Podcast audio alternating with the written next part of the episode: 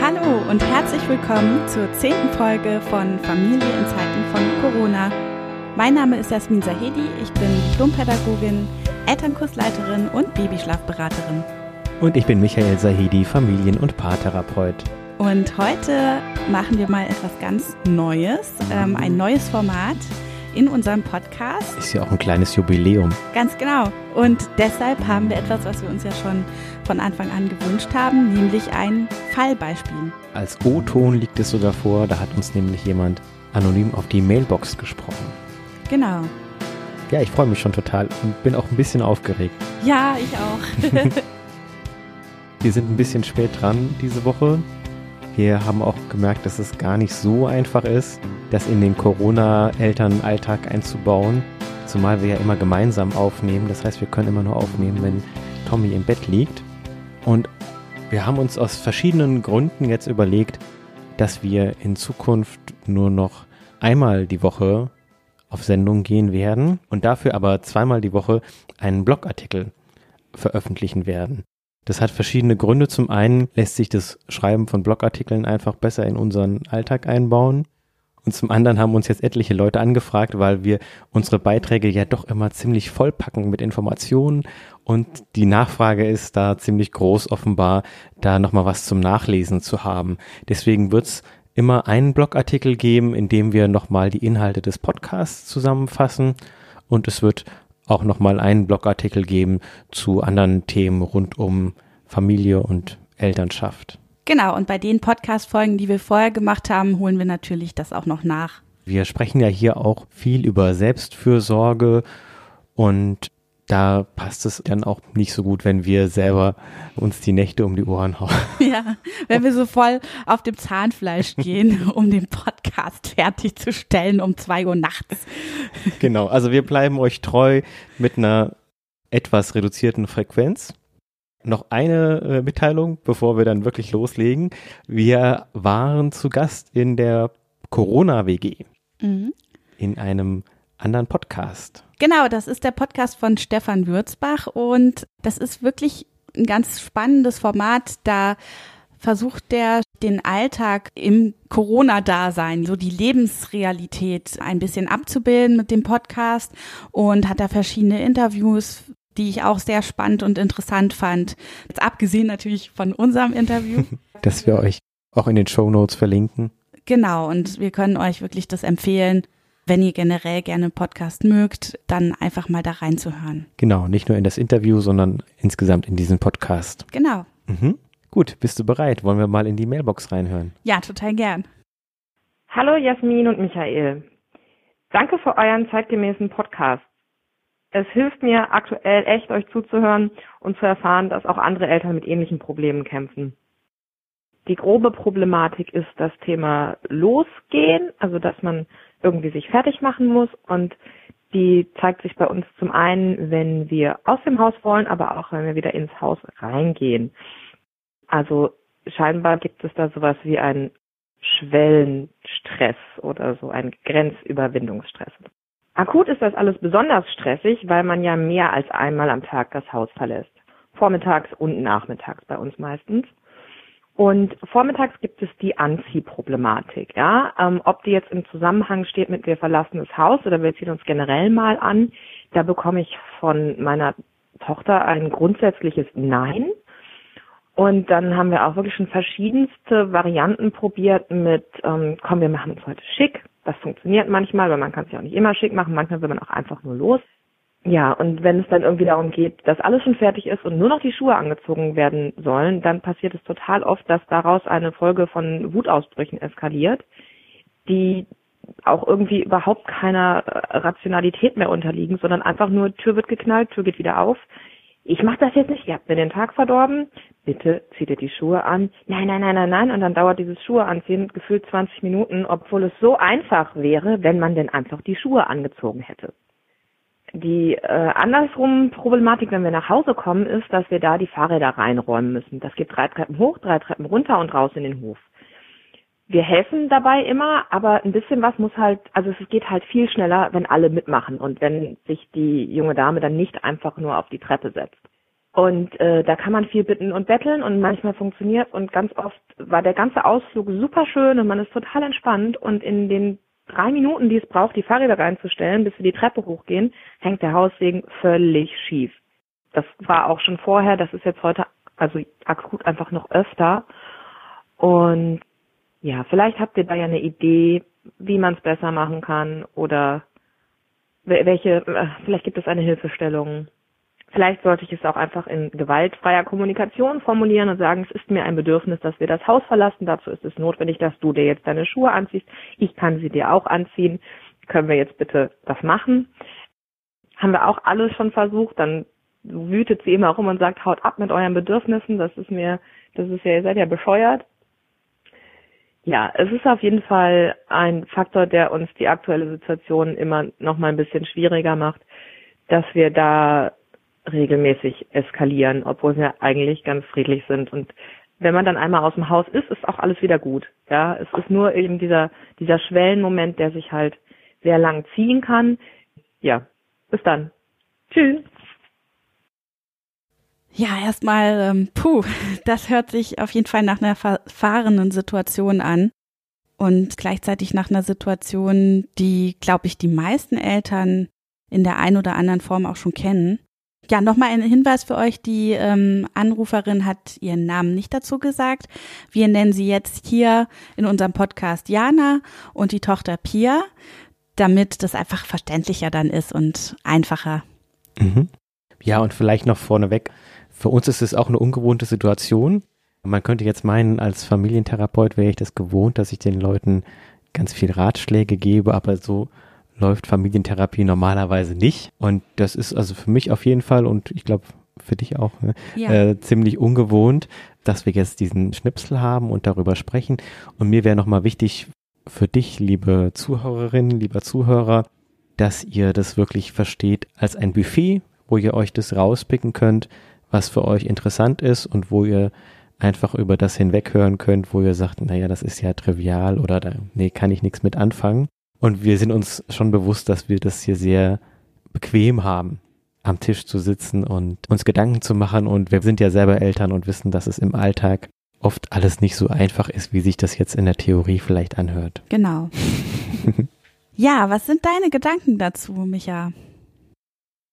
Die Anruferin hat ja selber jetzt das Thema Losgehen genannt, beziehungsweise dass man irgendwie sich fertig machen muss, so war die Formulierung. Mhm. Und ich finde es immer bei man muss, wenn man das sich selber sagen hört oder beim Denken erwischt, dann ist es ganz gut, da hellhörig zu werden, weil ich denke, das weckt wahrscheinlich sowohl bei der Mutter als auch bei der Tochter Widerstände, dieses man muss.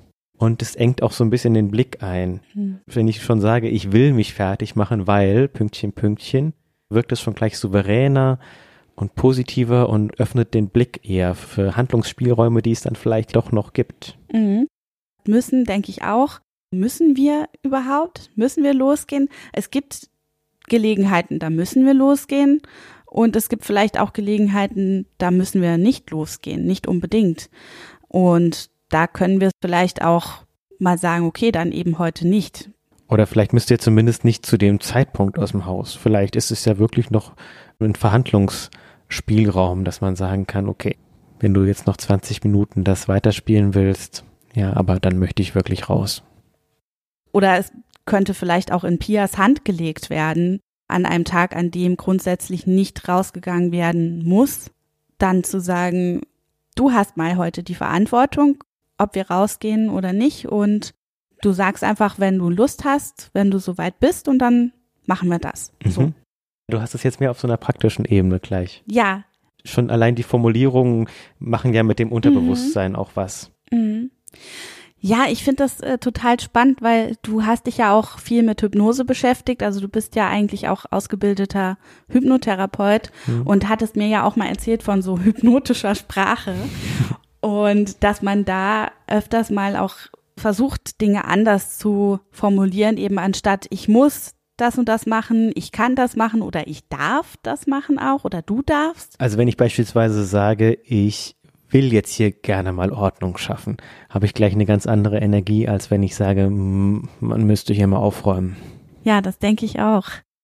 Was ich mich auch gefragt habe, jetzt nochmal zum Thema Losgehen generell. Was passiert denn davor, vor dem Losgehen? Hm, mhm. Wie war der Tag davor? Mhm. Wenn wir jetzt mal annehmen, dass Jana und Pia am Vormittag irgendwann rausgehen, ist das alles sehr schnell gelaufen. Also wird da schnell gefrühstückt und schnell sich umgezogen und dann geht's schnell raus oder ist da Zeit zum Spielen, Zeit zum Kuscheln, Zeit in Ruhe zu frühstücken oder ist es vielleicht sogar zu viel Zeit, so dass für die Pia das dann auch schon wieder irgendwie zu spät kommt? Ich habe manchmal ja den Eindruck, dass mit Kindern vieles so einem gewissen Rhythmus folgt. Mhm. Ein Rhythmus aus Anspannung und Entspannung aus Kuscheln, Spielen, Essen, dann ein Aktionsimpuls, rausgehen. Und irgendwie muss immer erstmal das eine abgeschlossen sein, bevor das nächste Ja. beginnen kann. Mhm. Und wenn jetzt die Pia noch gar keine Zeit hatte zum Spielen oder vielleicht auch mittendrin ist im Spiel, wenn dann Diana kommt und sagt, jetzt gehen wir raus, dann kann das für die Pia vielleicht schwierig sein, sich darauf einzulassen. Mhm. Also die Frage, ist die Pia emotional satt Mhm. zu dem Zeitpunkt, bevor das Thema überhaupt aufkommt? Oder hat sich vielleicht da schon die eine oder andere Frustration angesammelt? Und in der Situation selbst? Ja, grundsätzlich auch die Frage, wie und wann wird das Rausgehen angekündigt? Mhm. Ist das der Pia dann schon klar? Habt ihr darüber am Vormittag gesprochen, dass ihr rausgehen werdet? Oder kommt das für die Pia dann relativ spontan? Und einerseits ist das ja manchmal sowas für uns Eltern, dass wir so denken, das machen wir jeden Tag. Wir gehen ja jeden Tag raus, dann und dann. Aber die Frage ist, ob das für die Kinder aus deren Perspektive auch so ist. Also aus Pias Perspektive ist das vielleicht nicht so selbstverständlich. Ich glaube, das ist zum Teil auch so, weil Kinder ja so im Hier und Jetzt sich befinden, Mhm. dass es für sie einfach schwierig ist, dann sowas wie, das machen wir jeden Tag so, einfach auch auf den jetzigen Moment zu beziehen. Absolut. Ja, auch wenn wir als Erwachsene denken, ich habe das jetzt dreimal angekündigt, ist das Kind danach so schnell wieder im Hier und Jetzt, in seinem Erleben und es ist auch so schnell wieder in seiner Fantasiewelt, also eins von beidem quasi. Kinder nehmen nicht so vorweg wie wir und stehen dann jedes Mal wieder völlig überrascht da und sagen, ach so, die Schuhe. Genau, genau. Also ich habe das mit Tommy auch. Momentan schauen wir jeden Tag, also fast jeden Tag, zehn Minuten auf YouTube den Bobo Siebenschläfer. Und da ist es so, das kommen immer zwei Folgen, äh, fünf Minuten hintereinander. Und ich mache das wirklich mit ihm so, dass ich ihm schon bevor wir anfangen sage, da kommt eine Folge und dann kommt von selbst noch eine. Und dann klappen wir es zu. Das Laptop. Und dann schauen wir es und dann geht's gegen das Ende der ersten Folge. Dann sage ich nochmal, jetzt kommt gleich die zweite automatisch. Und nach der zweiten klappen wir es dann zu, ja? Und dann, wenn es gegen das Ende der zweiten Folge geht, dann sage ich nochmal, okay, und jetzt klappen wir es dann gleich zu. Und das hat er dann wirklich jetzt so verinnerlicht. Und am Anfang war das immer ein Riesendrama. Dann kam das für ihn jedes Mal aus heiterem Himmel, dass jetzt plötzlich diese Bobo-Welt vorbei ist und er wieder im Alltag ist, im Corona-Alltag. Ja.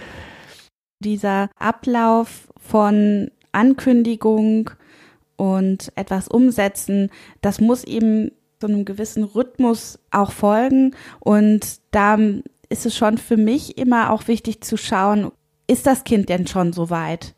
Also wenn die Pia gerade spielt, dass sie ihre Puppe füttert und die Puppe hat aus Pias Sicht noch gar nicht aufgegessen und ich würde dann rein oder Jana würde dann reinkrätschen und sagen, jetzt gehen wir raus, komm, zieh dich jetzt an.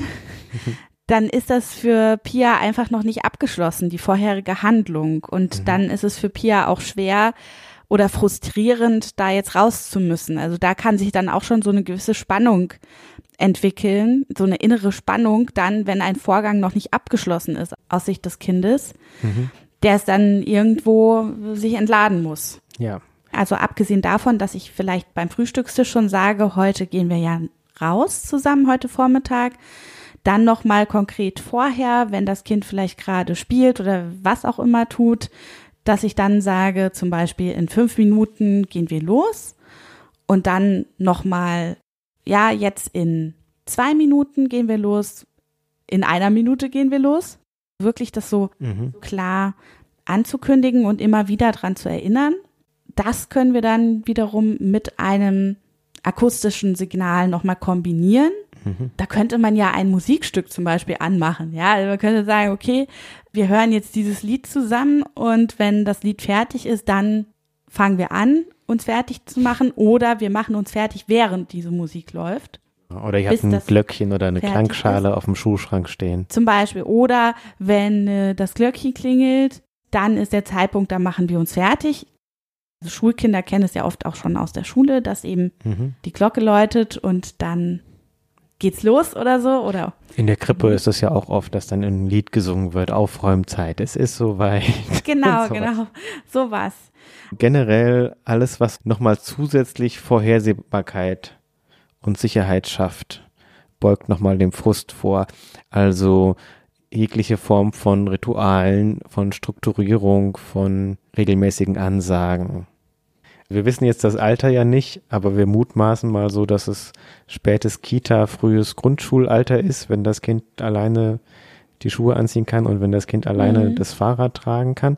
Ja. Und das ist ja auch so ein magisches und auch so ein bisschen ein zwanghaftes Alter. Mhm. Bis dahin, dass Kinder glauben, wenn ich jetzt was nicht in einer bestimmten Reihenfolge mache, passiert was Schlimmes.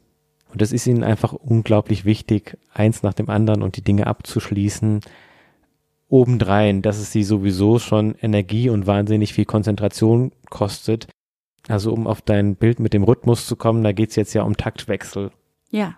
Ja, dieses Thema Taktwechsel, das hatte Diana ja auch selber angesprochen in ihrer Nachricht. Da hattest du das ja Schwellenstress genannt, Jana. Oder unüberwindbarer Grenzstress. Kannst du dazu was sagen, Micha? Die Pädagogen nennen das ja äh, Mikrotransition. Mhm.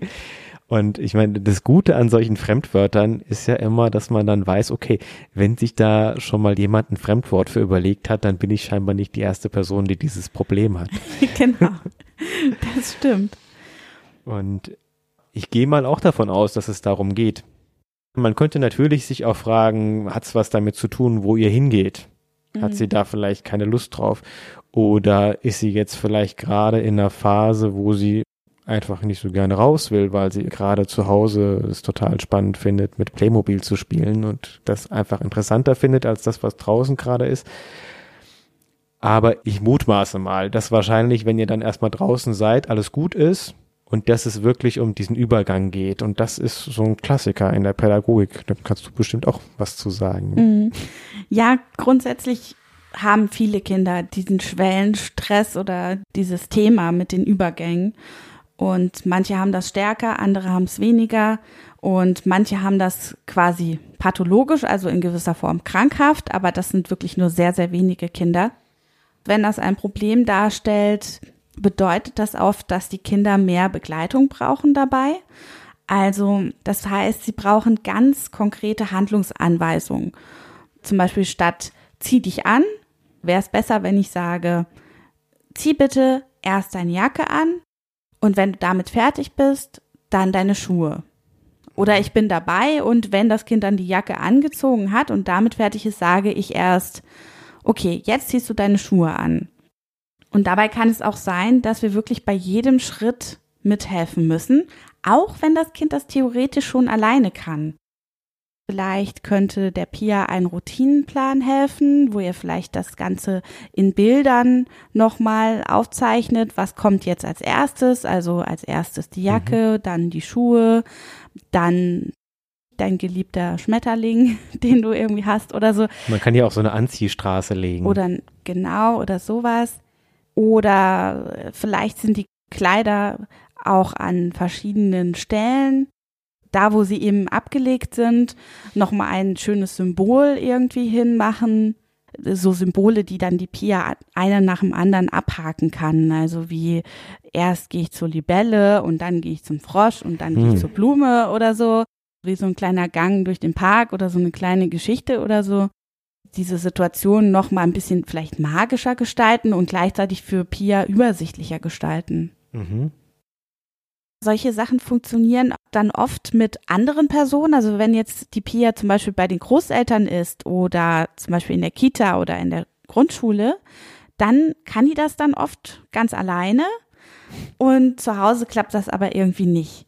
Und da können wir uns jetzt drüber ärgern oder wundern, aber ich glaube, da steckt einfach nochmal dieses nochmal ein bisschen Nähe tanken, nochmal ein bisschen Fürsorge tanken bei den Eltern dahinter.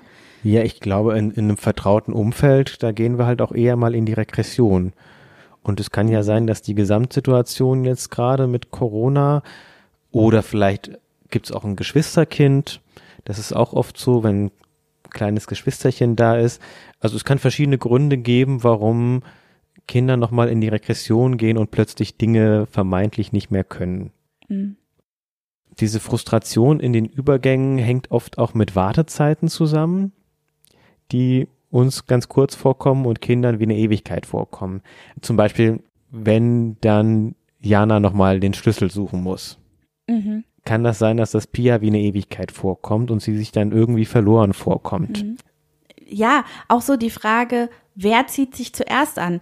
Bei mir beobachte ich das auch, dass ich dann erst Tommy fertig mache, also erst soll das Kind fertig sein und dann ziehe ich mich fertig an.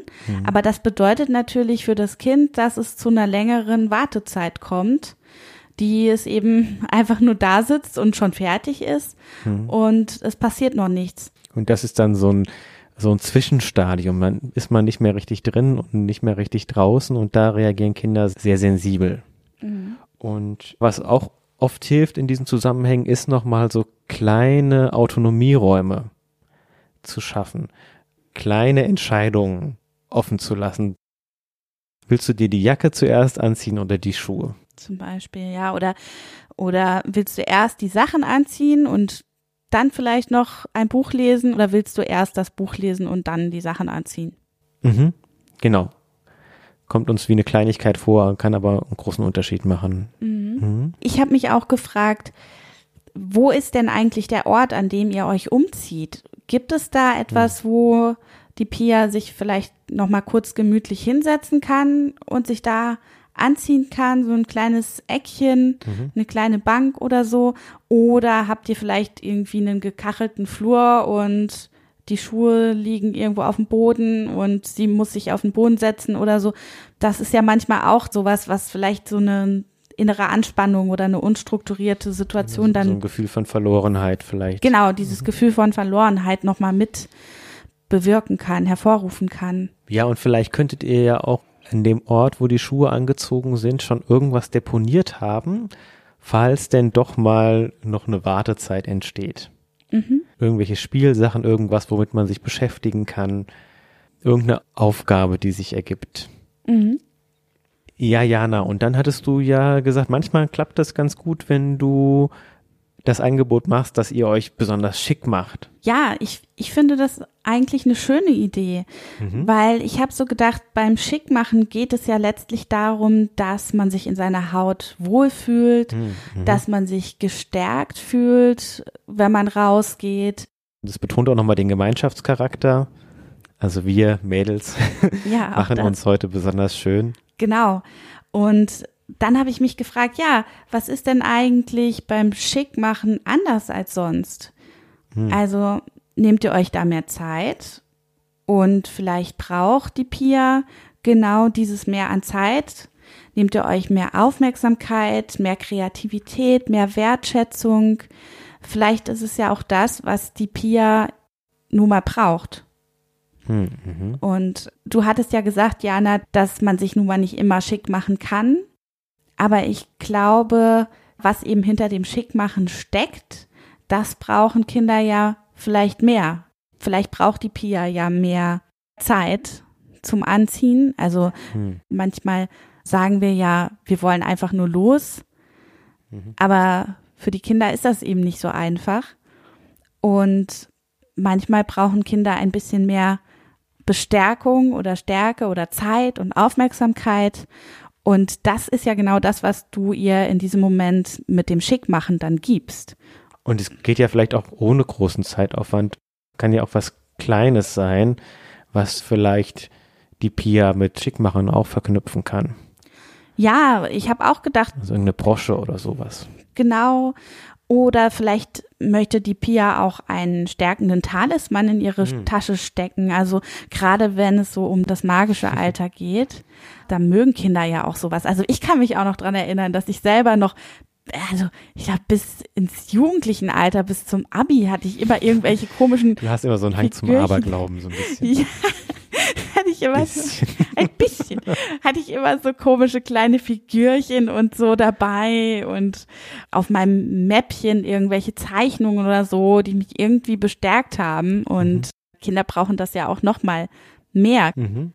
Was ich auch mal gehört hatte, eine ganz niedliche Idee oder so eine total schöne Idee, dass Eltern ihrem Kind so ein kleines Herz oder ein Stern oder sowas auf den Handrücken malen und quasi immer wenn das Kind dahin guckt oder das anfasst oder so, heißt das, ja, dann fühlst du dich gedrückt von Ach, mir. Ja.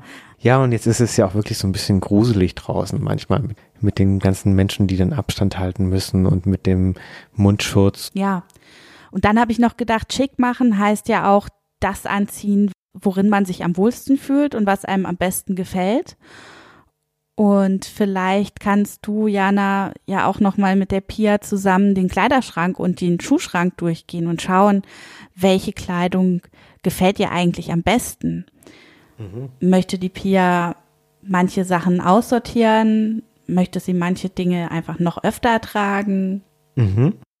Wichtig wäre, dass ihr es nicht als Belohnung verpackt. Also, dass es nicht so rüberkommt wie, wenn du jetzt mitkommst, dann. Weil das hat dann gleich wieder so einen manipulativen Charakter und das ist nicht so schön für die Beziehung. Oder das muss dann immer gesteigert werden. Auch das. genau, dann muss es nächstes Mal schon das Prinzessinnenkleid mit Krönchen sein. Ein besonderer Punkt, wo das Ganze dann eskaliert, ist dieser Moment, in dem die Pia die Schuhe anziehen soll. Mhm. Und da kommt es dann zu Wutausbrüchen. Und du sagst ja, Jana, diese Wutausbrüche haben keine Rationalität mehr. Mhm. Was denkst du, Micha? Hast du da Ideen und Gedankenanstöße dazu? Ich denke, das stimmt. Wenn wir unter Stress stehen, dann sind die entsprechenden Gehirnareale, die für das rationale Denken zuständig sind, einfach blockiert. Zumal bei Kindern erst recht, wo sie ja noch gar nicht so ausgebildet sind. Ich glaube ja generell, dass die Geschichte mit der Rationalität ziemlich überbewertet wird. Ich finde es ja gut, seinen Verstand zu benutzen und vernünftig zu denken, aber ich glaube, dass wir das den Tag über seltener tun, als wir denken. Wenn die Menschen wirklich rational wären, würde die Welt anders aussehen. Da kann man sich mit Leuten aus dem Marketing zum Beispiel unterhalten. Warum kaufen wir irgendwelche Dinge nur, weil irgendein Influencer äh, oder irgendeine Prominente diese Dinge kauft? Aber nicht nur in der Werbung, auch in vielen anderen Lebensbereichen sind wir keine rationalen Wesen und das ist auch ein Stück weit gut so. Mhm. Also ich glaube, Vielleicht würden wir uns nie entscheiden, Kinder zu kriegen, wenn wir das so ganz rational vorher durchrechnen würden.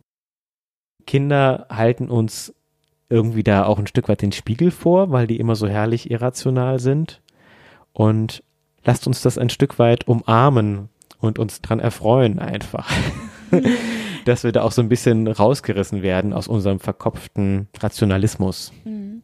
Ja, wobei ich auch sehr gut verstehen kann, was Jana da meint, also oft steht man dann so daneben, wenn das Kind da seinen Wutanfall hat oder auch äh, angesichts des Auslösers von einem Wutanfall und man steht nur so daneben und denkt so, was? Ja, was ist da los?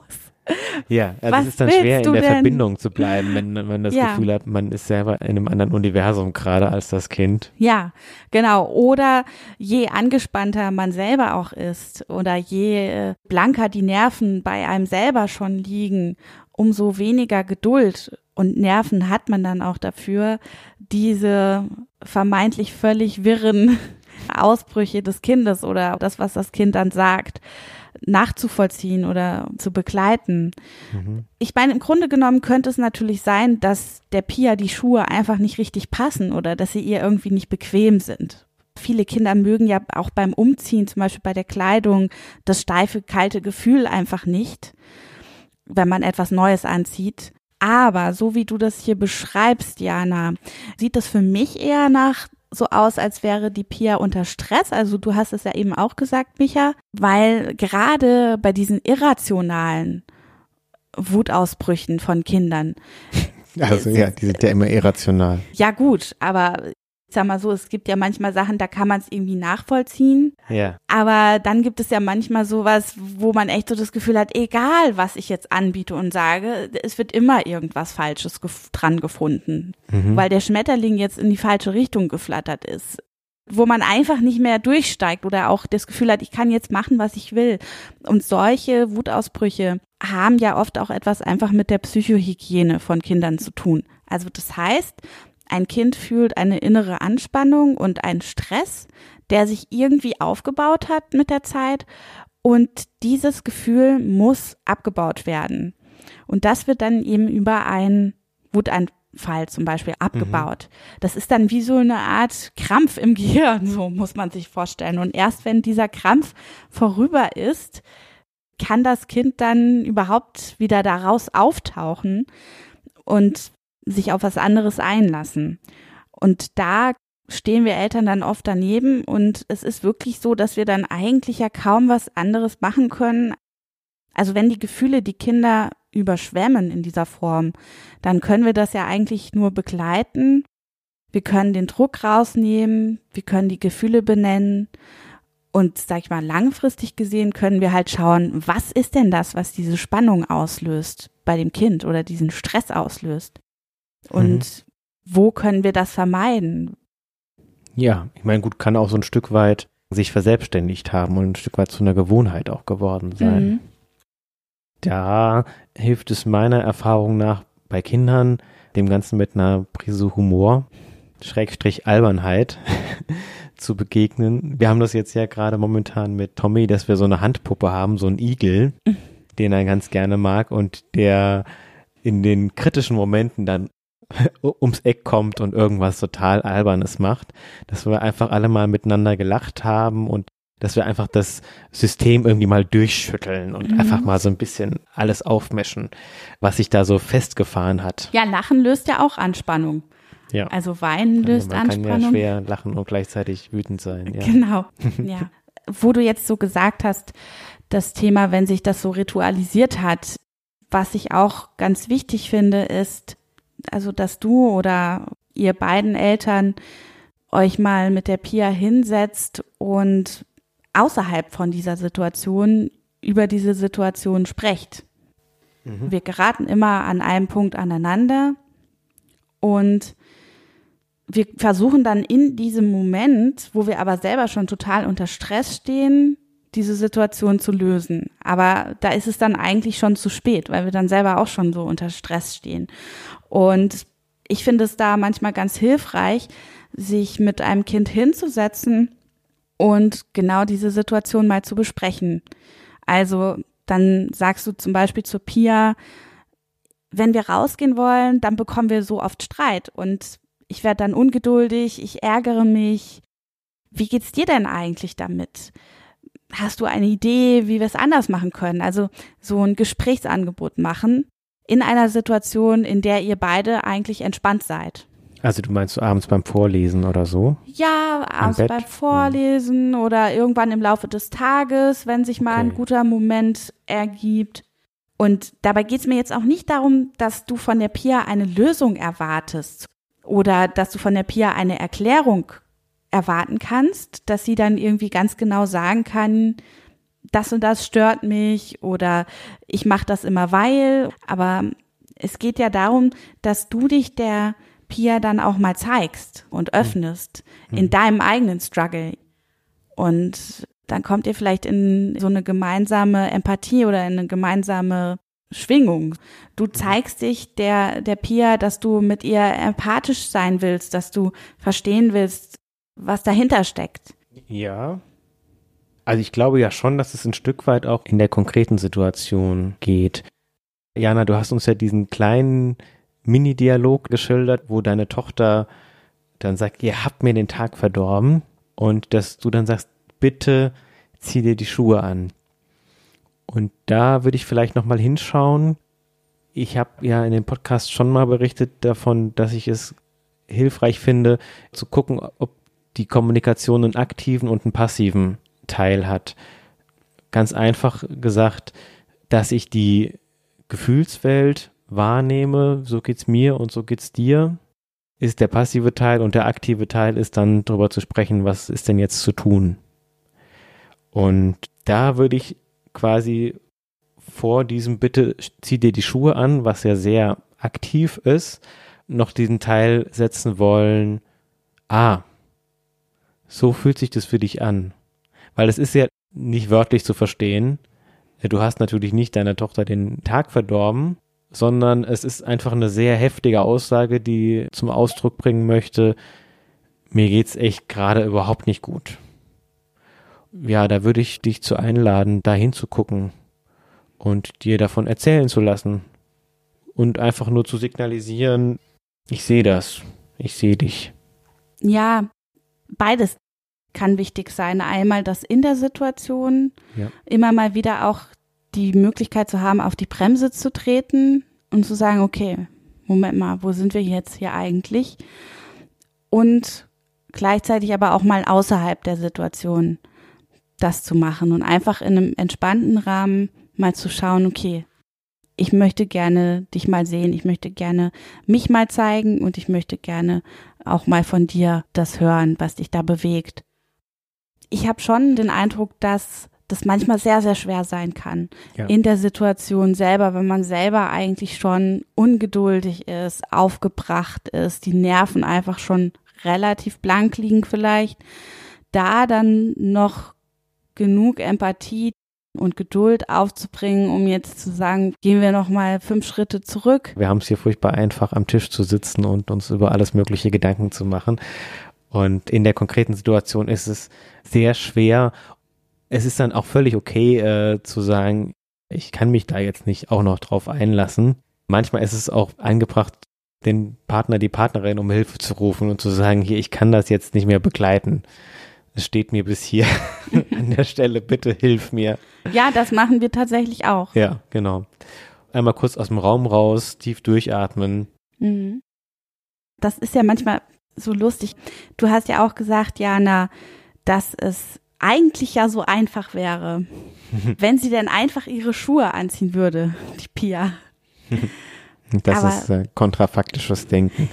Also das wäre vielleicht in einem Paralleluniversum so, aber im echten Leben braucht sie ja diese Zeit und sie braucht auch scheinbar diese Inszenierung. Mhm. Ich glaube, grundsätzlich brauchen Kinder bei vielen Dingen einfach so viel mehr Zeit, als wir Erwachsene denken. Und haben. als wir Erwachsene denken und haben, genau. Ich glaube, sich mal eben schnell fertig machen, das geht einfach in Kinderlogik nicht. Das funktioniert nicht. Das ist gegen die Kinderphysik. Und das ist halt manchmal so schwierig. Also ich sehe das auch manchmal vor allen Dingen abends, jetzt wenn wir unseren Podcast machen wollen mit dem Tommy, wenn er dann irgendwie am Abend vorm Schlafengehen erstmal noch mal was essen will und sich dann noch mal nach den Nudeln noch ein Stück Obst und noch ein anderes Stück Obst und so anreichen lässt und dann will er noch mal aufs Töpfchen und so sitze ich dann manchmal daneben und denke so, kannst du das jetzt nicht mal schneller machen?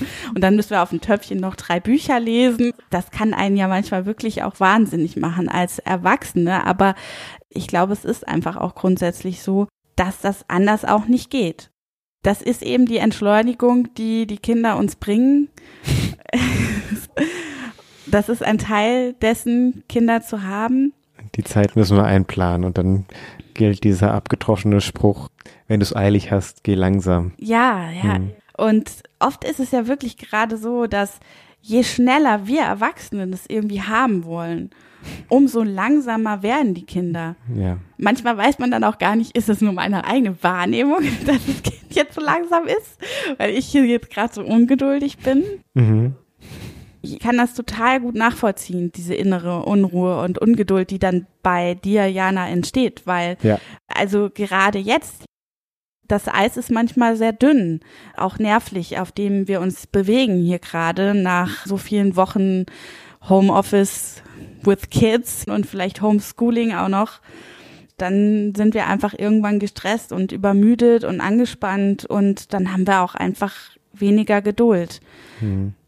Da ist vielleicht die Frage, wie kannst du dir Entlastung verschaffen? Also wo kann es vielleicht an anderen Stellen Möglichkeiten geben, wie ihr als Eltern euch nochmal gegenseitig entlasten könnt oder wo du dir Entlastung verschaffen kannst auf irgendeine Art und Weise, dass das Nervenkostüm einfach besser hält. Ich habe zum Beispiel auch gedacht, muss die Pia sich überhaupt zweimal am Tag umziehen? Oder gibt es auch Sachen, die einigermaßen schick und ansehnlich sind und gleichzeitig bequem, sodass die Pia da schon drin schlafen kann? Ich muss ja ehrlich sagen, beim Tommy mache ich das jetzt im Moment so. Also Mhm. eigentlich schon seitdem er ein kleines Baby ist, weil ich das eben auch anstrengend finde. Und deswegen ziehen wir einfach immer am Abend das an, was er quasi am nächsten Tag anhat. Und dafür hat er dann immer sehr gemütliche Sachen an am Tag. Aber manchmal ist es vielleicht auch okay zu sagen, okay, dann gehen wir halt heute nicht raus. Also wenn ihr keinen konkreten Termin habt, einfach zu sagen, ah, heute würde mich das zu sehr stressen und deswegen entscheide ich jetzt mal als Mama oder als Mutter, dass wir jetzt heute nicht rausgehen. Ich finde es ja, das sage ich, glaube ich, in jeder Podcast-Folge, immer hilfreich, das eigene Denken nochmal zu reflektieren in einer ruhigen Minute und sich zu fragen, zum Beispiel, gibt es da irgendwelche selbsterfüllenden Prophezeiungen? Also sagst du dir vielleicht dann auch in solchen Momenten, ui, das gibt jetzt gleich wieder Theater. Oder was ich von mir kenne, wenn ich solche Sätze denke wie, das muss doch wohl mal möglich sein, dann weiß ich, dann habe ich schon verloren. Ja, ja, das kenne ich auch. Also das sehe ich genauso. Immer wenn ich so im Kopf habe, das muss er doch jetzt mal verstehen. Das muss doch jetzt mal gehen. Ich will doch jetzt nur schnell die Zähne putzen. Er wird doch jetzt mal so lange Ruhe geben können. Dann weiß ich, kann ich dann schon drauf wetten, dass jetzt das Drama passiert, wenn ich das nur denke. Ja, das ist irgendwie wie so eine Vorprogrammierung von einem Machtkampf dann. ah, mhm. Also da muss einfach ein Machtkampf sein, weil ich denke, das muss jetzt gehen und das Kind denkt, nee, muss nicht. Und dann sind wir schon drin im Gemenge. Grundsätzlich ist es ja manchmal auch wirklich so, wenn, wenn ich jetzt in eine Situation gehe und denke, oh, das gibt jedes Mal Theater, oh wei, jetzt bin ich schon, dann, oh nee, das gibt jetzt gleich wieder äh, so ein Riesending, so ein Riesendrama, dann gehe ich ja schon in die Situation selber mit so einer Anspannung und Mhm. Und dann sehe ich auch mein Kind in dem Moment durch eine bestimmte Brille. Genau. Und ich habe auch die Erfahrung gemacht, dass solche inneren Sätze mir dann die Chance nehmen, dass es dann das nächste Mal anders werden kann. Und es ist ja immer anders mit Kindern. Ja. Und Oder es kann immer ganz überraschend plötzlich ganz anders sein. Genau, ja, es Ja. kann, es kann ja immer anders sein. Und es ist nur eine Phase. Also auch das Hm. Wird nur eine Phase sein mit Pia. Und das ist manchmal so leicht gesagt, aber ich glaube, wir Eltern vergessen das irgendwie auch total oft. Ja, im Rückblick vergisst man ja alles Mögliche, was man dann schon hinter sich gebracht hat, wo man dachte, das würde man nie hinter sich bringen. Das würde immer so weitergehen. Genau, genau, ja. Und wir vergessen einfach, wie viele Phasen wir schon erfolgreich hinter uns gebracht haben. Und das eben auch das, wo man manchmal echt so den Eindruck hat, oh Gott, das ist jetzt so auswegslos und das haben wir jetzt irgendwie für immer wahrscheinlich. Aber nein, das wird so nicht sein. Also das wird auch bei Pia eine Phase sein. Also, und deswegen kannst du auch an jedem neuen Tag, an dem du mit Pia rausgehst, eigentlich dir denken, okay, heute wird es wieder ganz anders sein. Es muss nicht so sein, es kann ganz anders sein. Es ist ja immer, wenn man alte Leute trifft beim Spazierengehen, die sagen ja immer, genießt die Zeit. Es geht dann so schnell vorbei und man kann es dann schon nicht mehr hören. Aber ja, in solchen Zusammenhängen kann man sich das dann schon nochmal selber in Erinnerung rufen. Ja. Dass es ja wirklich schnell vorbeigeht. ja, so, ich denke, das war jetzt eine ganze Menge Input zu dem Thema Anziehen und Losgehen. Dann gibt's ja noch das Thema mit dem Fahrradausflügen und mit dem Nachhausekommen und die Fahrräder in den Hof tragen. Jasmin, was hast du denn da für Gedanken dazu? Ich habe mich gefragt, ob das vielleicht tatsächlich in dem Moment einfach zu viel ist für die Pia. Hm. Es gibt ja manchmal so Situationen, da wünschen wir Eltern uns das, dass die Kinder da mithelfen und da mitmachen, aber das ist einfach zu viel. Also eigentlich wollen Kinder ja immer mithelfen. Ja, genau. Eigentlich wollen Kinder immer mithelfen und auch ein wichtiger Teil der Gemeinschaft sein. Und wenn sie dann da aber rausgehen aus dieser Kooperation, dann heißt es ja oft, dass sie das eben gerade einfach nicht können. Hm. Und bei dieser Nachhausekommen-Situation ist das ja auch ein Klassiker, zum Beispiel auch mit kleinen Kindern mit dem Treppe hochlaufen. Dass viele Kleinkinder, die eigentlich schon die Treppe hochlaufen können, das dann aber vehement verweigern und eben wollen, dass ihre Eltern sie tragen. Zum Beispiel beim Abholen von der Kita oder wenn sie dann eben nach Hause kommen. Und ja, eigentlich heißt das dann einfach, dass das für die Kinder dann zu viel ist in dem Moment. Und da habe ich mich das auch gefragt. Ja, ihr habt dann einen Fahrradausflug gemacht und vielleicht merkt die Pia ja in dem Moment, wo ihr nach Hause kommt, dass sie auf Toilette muss, dass sie einfach nur noch hoch will, mit irgendwas spielen oder ja. vielleicht hat sie Hunger und Durst und was auch immer und das kennen wir ja als Erwachsene auch ja. Ich kenne das auch, dass ich dann, wenn ich die Haustür schon vor der Nase habe und den Schlüssel noch raussuche, dass ich dann ganz dringend auf Toilette muss. Und irgendwie vorher habe ich es aber eine halbe Stunde im Zug noch ganz gut ausgehalten. Genau.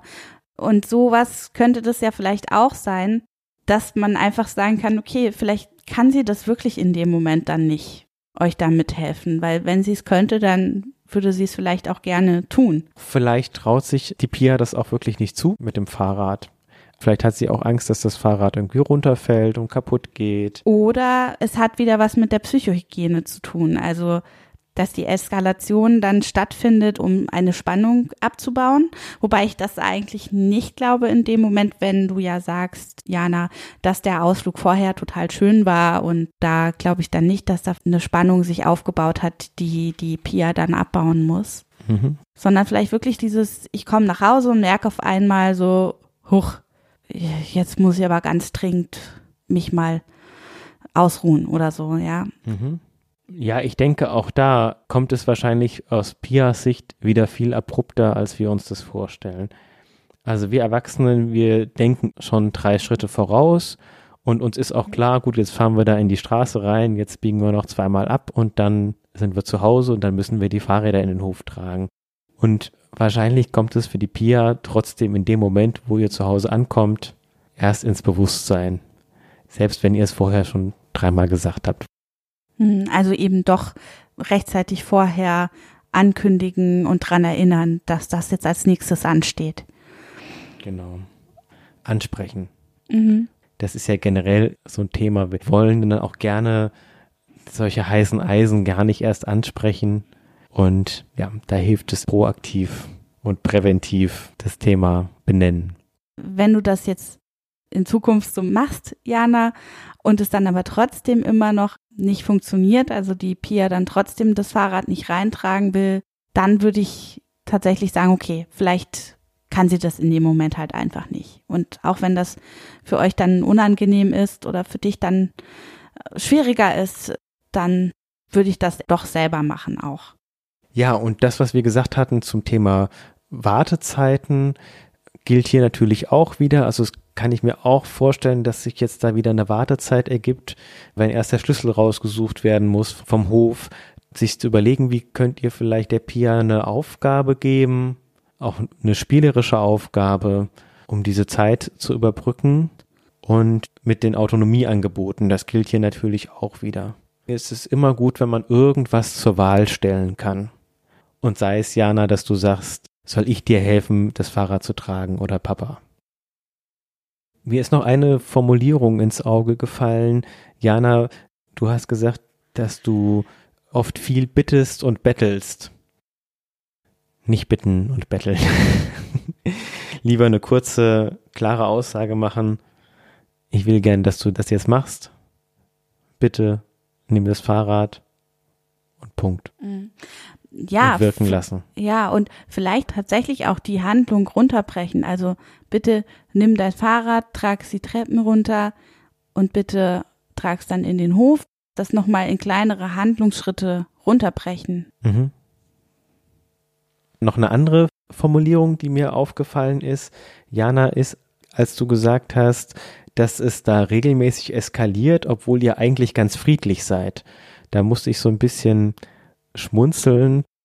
Aus systemischer Sicht könnte es vielleicht auch sein, dass es eskaliert, weil ihr immer ganz friedlich seid dass vielleicht zum Beispiel deine Tochter wahrnimmt auf einer unbewussten Ebene, ach, hier ist immer alles so friedlich und freundlich und irgendwie fehlt hier so ein bisschen der Wumms.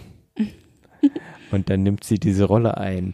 Oder vielleicht sogar, dass sie wahrnimmt, meiner Mutter, eigentlich wäre es der mal richtig zum Schreien mhm. zumute. Und dann biete ich ihr doch einen Anlass, dann kann sie mal laut werden und kann mal ihren ganzen Frust rauslassen und ich bin noch dran schuld am Ende. Mhm. Ja, und natürlich habe ich mich gefreut, dass du, Jana, das Stichwort gewaltfreie Kommunikation aufgebracht hast, weil ich finde, dass die gewaltfreie Kommunikation wirklich immer viele Anregungen bereithält, wie man solche Konfliktsituationen vielleicht ein bisschen fruchtbarer gestalten kann. Ja, Micha, du hast da ja wirklich auch eine fundierte Ausbildung in gewaltfreier Kommunikation. Was würdest du denn dazu sagen? Ich finde, es ist sehr schwierig, weil die gewaltfreie Kommunikation auf den ersten Blick einfacher wirkt, als sie dann doch tatsächlich in der Umsetzung ist.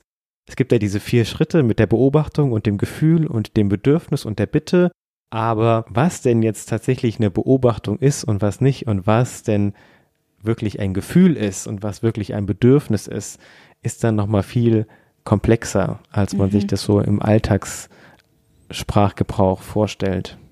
Und die andere Schwierigkeit bei der gewaltfreien Kommunikation ist, dass sie wirklich als Haltung zu verstehen ist und oft nur als eine Technik verstanden wird. Und dann ist die Gefahr groß, insbesondere wenn das innerhalb eines Machtgefälles geschieht, mhm. also wenn wir als Erwachsene gewaltfrei mit Kindern sprechen, dass dadurch das Machtgefälle nochmal offensichtlicher wird. Das kippt dann vielleicht in sowas Technisches, mhm. was dann nicht mehr authentisch ist wo das Kind irgendwie spürt, okay, Mama ist jetzt angespannt und verärgert, aber drückt es dann aus in so freundlichen Worten. Ist das vielleicht ja, so das Problem? Genau. Und dass ich den Braten rieche und merke, okay, ich bin jetzt hier das Objekt irgendeiner Gesprächstechnik. Also wenn man jetzt zum Beispiel zum Probetraining beim Fitnessstudio ist und derjenige, der einen da anleitet, hat gerade vorher noch ein Verkaufsseminar gemacht und möchte vor allen Dingen, dass man am Ende den Vertrag unterschreibt und spricht einen ständig mit dem Vornamen an und macht einem Komplimente, dann fühlen wir uns irgendwie veräppelt. Oder bedrängt auch. Ja. Mhm. Wenn wir das jetzt alles im Hinterkopf haben und dann trotzdem nochmal hinschauen, was würden denn jetzt diese vier Schritte bedeuten in der Situation, wo das mit dem Schuhe anziehen gerade sich als Konflikt wieder anbahnt? Dann könnte die Beobachtung sein, es sind jetzt fünf Minuten vergangen, seit ich dich das erste Mal darum gebeten habe. Und ich fühle mich, da gibt es tausend Möglichkeiten, wie du dich dann fühlst. Ohnmächtig, überfordert, blockiert, demotiviert, unzufrieden. Ungeduldig. Genau, verzweifelt, wütend.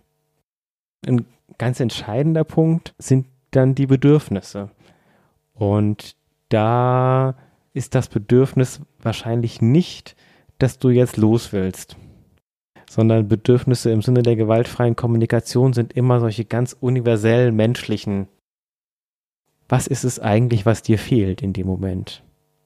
Fehlt dir die Freiheit, selbst entscheiden zu können, jetzt gehen wir mal raus, fehlt dir die Autonomie, fehlt dir die Unterstützung, brauchst du eigentlich Erholung, brauchst du mehr Verlässlichkeit? Und du merkst vielleicht schon, diese Worte, die haben schon eine besondere Energie. Und vor allen Dingen, wenn es dann trifft und du merkst, okay, das ist es eigentlich genau, was mir fehlt, dann wirst du merken, dass sich alleine dadurch schon was löst und eine Energie ins Fließen kommt und du vielleicht auch einen neuen Zugang zu deinen Ressourcen kriegst und wieder in deine Kraft kommst. Die Bitte, bitte zieh dir jetzt die Schuhe an. das hast du wahrscheinlich tausendmal gesagt, Jana. Und das funktioniert halt nur auf Augenhöhe. Und das heißt, wenn ich mit Kindern gewaltfrei kommunizieren möchte, bedeutet es vor allen Dingen, dass ich dem Kind helfe, seine Beobachtungen und seine Gefühle und seine Bedürfnisse und seine Bitten herauszuarbeiten und zu formulieren. Das ist schon wirklich anspruchsvoll und kompliziert. Und wenn du es dir einfach machen möchtest, also wenn du es erstmal sagst, das ist dir jetzt zu viel auf einmal, würde ich sagen, dann nimm dir einfach vor, die Bedürfnisse deiner Tochter in Blick zu nehmen in dem Moment und dich zu fragen, was braucht sie jetzt eigentlich? Hm. Ja, manchmal ist das ja auch so ein bisschen wie so eine kleine Detektivsuche, ja. ne, auf ja. die man sich da macht. Ja. Was ist denn da eigentlich, wo drückt denn der Schuh? Also so, mhm. was ist denn das Problem? Das kann in der Situation selber sein. Ich meine, wir haben ja jetzt auch im Podcast versucht, verschiedene Möglichkeiten aufzuzeigen. Das kann aber auch außerhalb der Situation selber ja liegen und das ist eben etwas, wo wir dann gefragt sind als Eltern, uns das anzuschauen und nochmal genau zu überlegen, okay, wie sind wir an diesen Punkt gekommen? Ich musste dann ehrlich gesagt schmunzeln, Jana, als du erzählt hast, dass deine Tochter dann sagt, haut ab mit euren Bedürfnissen, ihr seid ja bescheuert. Erstmal natürlich das bitte nicht wörtlich und persönlich nehmen, sondern damit drückt sie einfach aus, wie sie sich dann fühlt in dem Moment. Und zum anderen, ja, Gratulation. Also eure Tochter hat das entwickelt, was ich einen gesunden Mittelfinger nennen würde. Es ist in dem Moment hart und bitter, sowas zu hören, aber auf lange Sicht wird ihr das noch viel bringen und werdet ihr noch viel Freude daran haben, dass eure Tochter so gut spürt, wenn sich was nicht gut anfühlt für sie und das so klar sagen kann und gleich wieder ausspuckt. Ha, ich glaube, das war doch ein gutes Schlusswort. Wir hoffen, dass jetzt in dieser Episode ganz viele Anregungen für dich da waren und mhm. Blickrichtungen und Perspektiven, die du für dich mitnehmen kannst. Genau, und ich wäre auch wirklich gespannt, lieber Zuhörer, liebe Zuhörerin, ob das auch für dich interessant war und ob du dir mehr davon wünschst. Wenn ja, freuen wir uns auch, wenn wir noch weitere Fallgeschichten von euch hören oder Fragen oder auch einfach Themenwünsche. Und wir haben noch einen Herzenswunsch. Wir können nämlich über das Programm, mit dem wir das hochladen, sehen, dass wir nicht nur in Deutschland gehört werden, sondern auch in den Vereinigten Staaten, in Spanien, in Österreich, in der Schweiz und in Griechenland und Frankreich und Italien. Wir wären super gespannt, einfach mal ein bisschen was zu hören. Also, ihr da draußen, schreibt uns doch gerne mal ein paar Zeilen, wie ihr dazu kommt, uns in den USA zu hören zum Beispiel. Mhm. Ja, aber natürlich auch aus Deutschland. Auch hier freuen wir uns immer auf eure Kommentare oder mhm. Rückmeldungen. Auf jeden Fall. Ihr findet unsere Kontaktdaten auf www familienwerkstatt-frankfurt.de. Genau. Und da werdet ihr jetzt ja auch öfter mal Blogartikel finden rund um das Thema bindungsorientierte Elternschaft und Familie und Blogartikel, in denen ihr nochmal nachlesen könnt, was ihr hier so hört. Also hört beim nächsten Mal wieder rein. Abonniert uns gerne auf eurem Kanal, auf dem ihr gerne uns hört. Empfehlt uns weiter und schenkt uns eine Bewertung, wenn ihr möchtet. Macht's mal gut. Bis zum nächsten Mal. Tschüss. Tschüss. Tschüss.